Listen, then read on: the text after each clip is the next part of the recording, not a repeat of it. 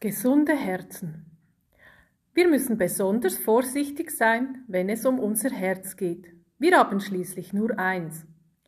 Also jeder Mensch hat nur eins, meine ich. Wir haben nicht eins, das wir uns alle teilen müssen, so als wäre es der Klassenhamster.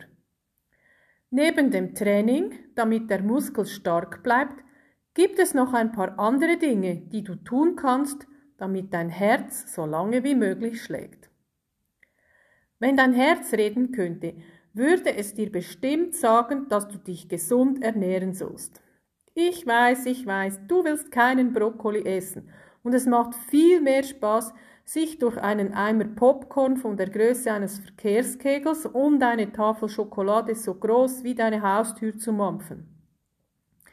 Du kannst ja immer noch etwas von diesem Zeug essen, aber es muss mit Dingen wie Obst und Gemüse ausgeglichen werden. Aber warum interessiert es eigentlich dein Herz, was du isst? Das ist doch sicher die Aufgabe des Magens.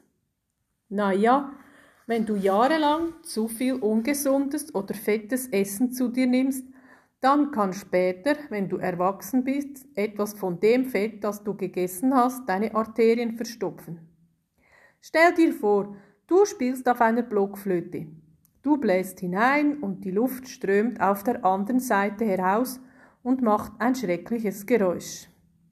Und jetzt stell dir vor, dass jemand Schleim in deine Blockflöte gespritzt hat.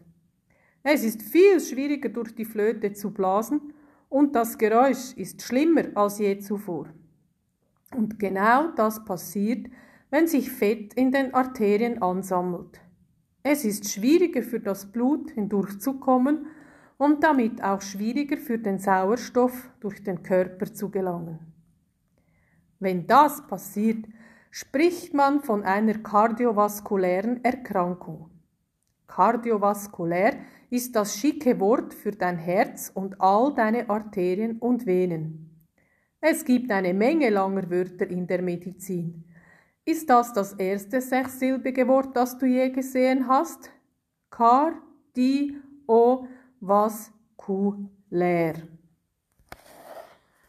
Eine Herz-Kreislauf-Erkrankung kann dich davon abhalten, Dinge zu tun, die dir Spaß machen, und das kann dich unglücklich machen.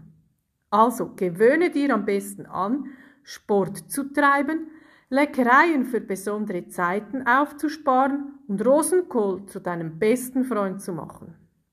Andere Dinge, die zu Herz-Kreislauf-Erkrankungen führen können, sind Rauchen und zu viel Alkohol.